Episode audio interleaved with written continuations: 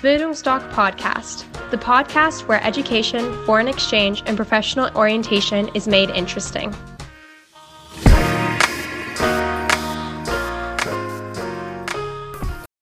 Bildungsdoc Podcast, the podcast where education, foreign exchange, and professional orientation is made interesting.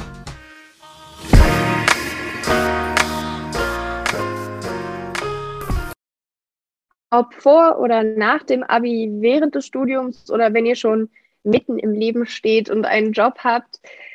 Ins Ausland zu gehen ist immer eine großartige Idee, egal wo ihr gerade steht im Leben.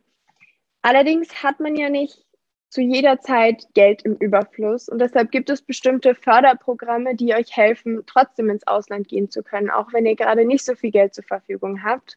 Und wenn euch das also interessiert, generell ins Ausland zu gehen, dann bleibt heute unbedingt dran, denn es geht darum, wie ihr euer Auslandserlebnis finanzieren könnt. Und damit hallo und ganz herzlich willkommen zu einem neuen Talk in Team der Bildungsstock Academy. Ich bin Mathilda und heute spreche ich mit dir, Horst, über Förderprogramme. Hallo Horst. Hallo Mathilda, ich freue mich zu einem neuen Talk in Team. Äh, Thema Förderprogramme. Stelle deine Fragen und ich schaue mal, äh, dass ich die zufriedenstellend beantworten kann. Wunderbar, dann fangen wir gleich mit der ersten an. Welche Programme im Ausland werden gefördert? Also prinzipiell für alle Zuhörer, Zuschauer zu merken, die besten Förderprogramme gibt es immer während den, während den Ausbildungsphasen. Also Schule, Ausbildung, Studium. Und dann gibt es alles, was Weiterbildung ist im Erwachsenenalter. Also irgendwo, wo es immer einen Zusammenhang mit Bildung gibt. Dort gibt es Förderprogramme. Äh, manchmal gibt es keine Förderung, dazu sage ich was, was für mich unverständlich ist, weil es genauso zur Bildung beiträgt.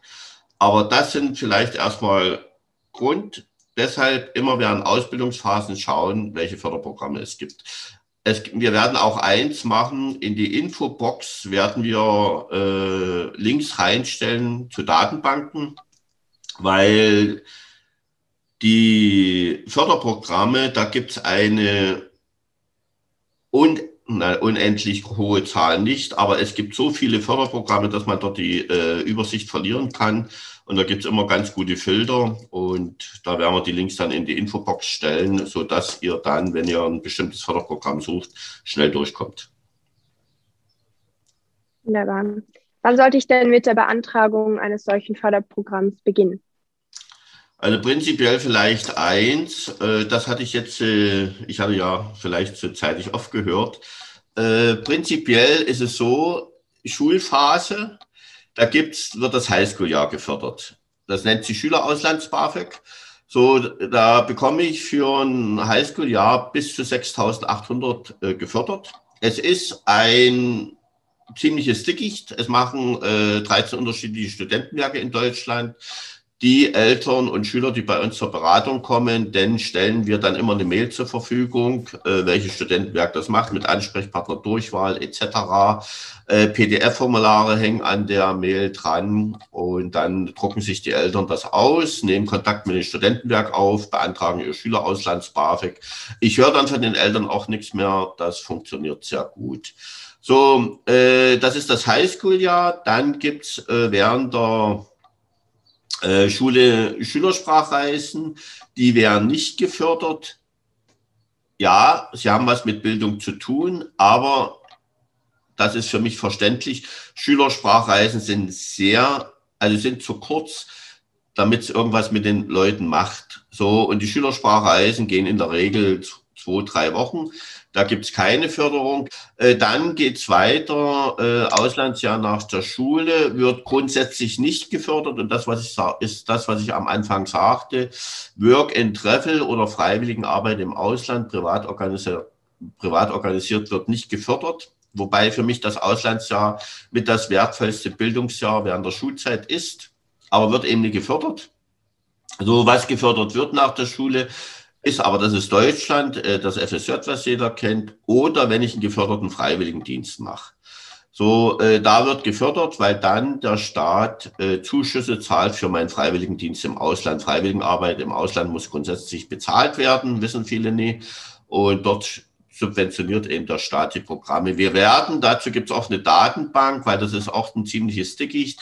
Raus von zu Hause nennt die sich und den Link machen wir auch mit in die Infopops. Während der Ausbildung, also Berufsausbildung, steht im Berufsbildungsförderungsgesetz, kann man 25 Prozent seiner Ausbildungszeit im europäischen Ausland verleben.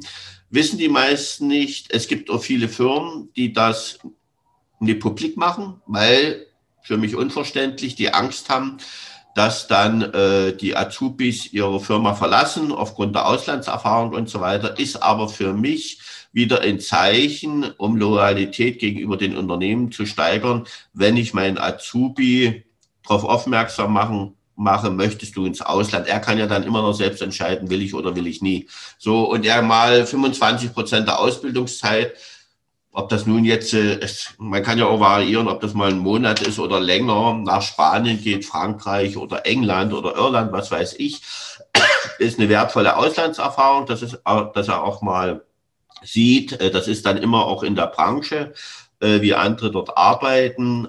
Das Unternehmen wird gefördert, der Azubi wird gefördert und das Unternehmen im europäischen Ausland wird gefördert. Wie sagt man dazu? Win-Win-Win-Situation. Ja, für mich fantastisch, kann ich ins Ausland gehen. So, dazu gibt's auch noch, äh, das, das nennt sich Erasmus Plus Programm, Berufsbildung. Machen wir auch einen Link drunter. Wer Studium macht, äh, die meisten empfehle ich oder die meisten machen es auch so. Erasmus-Studium kann ich innerhalb Europas sehr preisgünstig an der europäischen Hochschule studieren oder Uni. So, äh, es werden maximal zwei Semester gefördert. Wir empfehlen auch immer zwei Semester, so wie du, Mathilda, in Kanada ein ganzes Highschool-Jahr. Alle Feiertage erleben, alle Jahreszeiten im Land erleben, Dadurch lerne ich viel besser die Menschen kennen. So, und wenn ich ein Jahr im Ausland bin, das prägt mich auch. Und da gibt es, wie gesagt, das Erasmus-Studium innerhalb Europas. Momentan, aktuell ist der Stand nur England durch Brexit-Verhandlungen ist weggefallen, was natürlich unheimlich schade ist. Aber ich gehe mal davon aus, dass es eine Zeitfrage ist, dass man dort wird neu verhandeln und dass das dann demnächst wieder angeboten wird. Weil die meisten sind nach England gegangen wie gesagt, äh, ich sage immer, dass England ist das europäische USA und ist natürlich fantastisch. Äh, man kann natürlich auch außerhalb Europas studieren. Da gibt es den DAAD, den Deutschen Akademischen Auslandsdienst. Da geht man an seiner an seine Hochschule. Da gibt es ein äh, akademisches Auslandsamt. Dort erkundigt man sich. Zuerst geht man natürlich zu seinem Professor, was er für Empfehlungen gibt.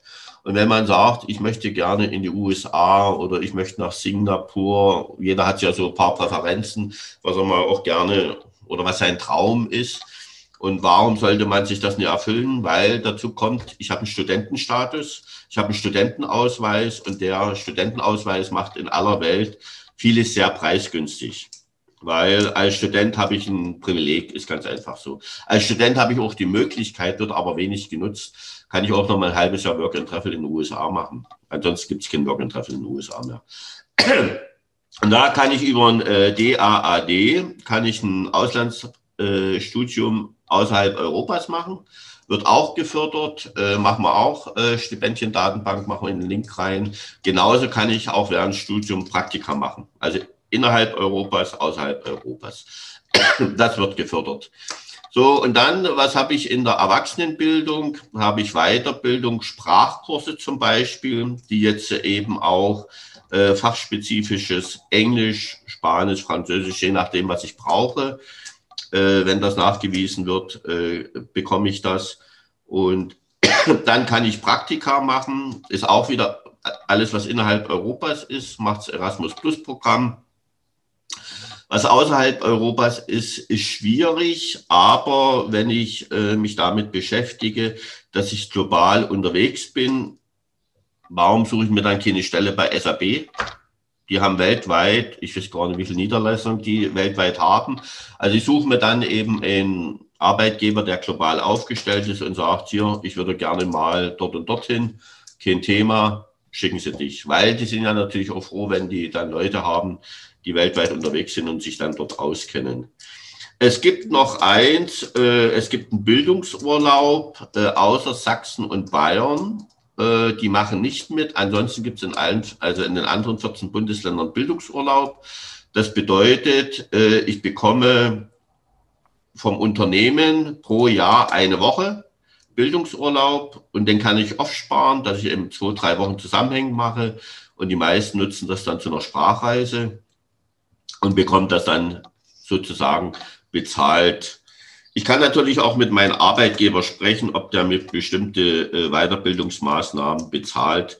Das muss ich sehen. Aber das vielleicht soweit zu den Förderprogrammen. Prinzipiell immer wenn ich will, Weiterbildung oder ins Ausland gehen will, irgendwie werde ich das immer schaffen. Recherchieren und dann schauen. Alles klar. Du hast schon die Vielzahl an Programmen angesprochen, die es gibt.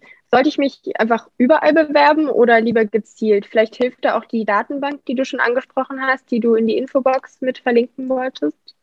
Also prinzipiell äh, ist es so, Datenbanken, ja, es gibt auch äh, eine Plattform, wo Stipendium weltweit drin sind. Und in der Regel ist es auch so, wenn ihr dann auf die Webseite geht, habt ihr Ansprechpartner. So, ich würde aus der Erfahrung heraus immer eins empfehlen, weil heutzutage ja viel über Mail läuft, es wird kaum noch telefoniert und so weiter. Ruft ganz einfach an, sagt, ich habe das und das vor, was sich natürlich auch anbietet, äh, ist bei der Berufsausbildung, also die 25 Prozent, die ich im europäischen Ausland sein kann, da gibt's Mobilitätsberater. Da machen wir einen Link in die Infobox. Und die Mobilitätsberater sind meistens an den Handwerkskammern oder an der IHK angesiedelt.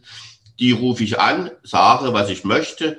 Und die haben sofort Vorschläge für mich, beziehungsweise kümmern sich drum, nehmen Kontakt mit meinem Betrieb auf, mit meiner Firma, erläutern das alles. Und genauso, wie gesagt, auch nutzen, jetzt, wenn ich an der Hochschule bin, wenn ich mit meinem Professor habe gesprochen, an akademisches Auslandsamt gehen und so weiter, weil die haben meistens dann auch bestimmte Abläufe, wie ich das beantrage. Ich habe ja auch bestimmte Stipendien, die ich ein halbes Jahr vorher schon muss beantragen.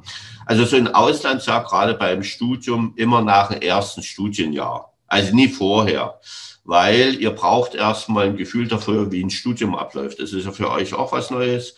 Und wenn ihr nach dem Studienjahr, dann seid ihr auch ein bisschen in euren Studieninhalt drinne. Aber euch hindert ja nichts nach dem Semester, dann weißt ihr auch, wo an eurer Hochschule das Ausland, akademische Auslandsamt ist, dass ihr mal vorbeigeht und sagt, ich würde während dem Studium gerne mal ins Ausland gehen. Was habt ihr für Angebote für mich? Praktika, es gibt auch Sprachreisen und so weiter.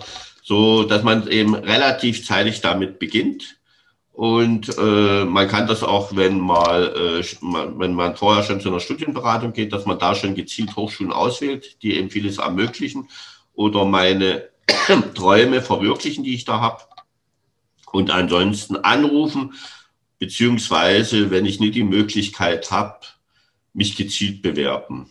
Ja, weil ihr werdet auch merken, wenn es jetzt, ich weiß gar nicht, weltweite Stipendienprogramme gibt, 14 1000 oder 16.000. Es ist dann auch nicht, dass ihr dann irgendwo die Lust verliert. Beziehungsweise mit älteren Semestern sprechen. Man hat ja dann auch, äh, ob im Studentenclub oder was weiß ich, man hat dann auch bestimmtes Netzwerk, dass man sich austauscht. Aber wie gesagt, die Professoren oder in der Berufsausbildung der Meister, also es gibt dann schon immer, gerade was jetzt der Highschool betrifft oder so, oder Auslandsjahr nach der Schule, natürlich die Bildungsdoc Akademie anrufen, da kriegt er sämtliche Hilfestellung. Und äh, am besten immer einen Ansprechpartner suchen, weil der dann auch sagen kann, wisst ihr was, ich kann dir nie weiterhelfen, aber ich habe da jemanden, ruf den mal an oder schick eine Mail. So. Dann würde ich noch mal ganz kurz zusammenfassen. Das Wichtigste, also Programme, Förderprogramme im Ausland sind grund grundsätzlich alle, die im Zusammenhang mit Bildung stehen. Es gibt zum Beispiel als Beispiel das Highschool-Jahr, das, wo man bis zu 6.500 Euro gefördert werden kann, wenn ich das richtig verstanden habe. 6.800, okay. Dazu findet ihr in der Infobox auch Links zu Datenbanken, wo ihr euch gezielt informieren könnt, weil es so unglaublich viel Auswahl gibt an Förderprogrammen, dass ihr da völlig verloren gehen würdet. Und in diesen Datenbanken findet ihr Links zu Webseiten, wo ihr Ansprechpartner findet oder auch sogenannte Mobilitätsberater, die euch dann auch weiterleiten können und Hilfestellung geben können, weil ihr nicht allein seid und nicht auf euch alleine gestellt seid und was auf jeden Fall hilft, ist einfach dort anzurufen und euch so weiterhelfen zu lassen oder auch mal mit älteren Leuten zu sprechen, die das alles vielleicht schon mal selber erlebt haben. Einiges wird nicht gefördert, einige Reisen, einige äh, Erfahrungen im Ausland. Da hilft es aber bestimmt auch einfach mal bei Bildungsstock anzurufen, weil, wie wir gemerkt haben, kennt Horst sich aus. Also könnt ihr da auf jeden Fall mal anrufen und einfach nachfragen. Sonst müsst ihr auch einfach recherchieren und im Internet nachschauen und euch belesen. Und das Work and Travel ist immer eine tolle Idee, ins Ausland zu gehen, weil ihr dann den Auslandsvirus in euch reinbekommt und dann alles weitere, wenn es ins Ausland geht, auf jeden Fall ähm, einfacher klappt und einfacher losgeht. Und wenn ihr das wirklich wollt, dann hängt es auch nicht am Geld, sondern dann schafft ihr das auch ins Ausland zu gehen. Das als letzten Satz würde ich sagen von mir. Also dann vielen Dank, Horst, für, an dich für dieses schöne Gespräch und ja, letzte Worte gehen an dich. Mathilde, alles wunderbar zusammengefasst. Ich bedanke mich bei dir, liebe Zuschauer, liebe Zuhörer. Ich würde mich freuen, wenn wir uns sehen. Melden Sie sich, wir finden immer einen Weg. Bei uns ist noch nie einer wegen der Finanzierung zu Hause geblieben. Der Weg zum Flugzeug ist bei uns immer drin. Dann finden wir ein anderes Programm, aber wir kriegen das hin. Mathilda, bis zum nächsten Mal. Ich freue mich. Sehr schön. Tschüss.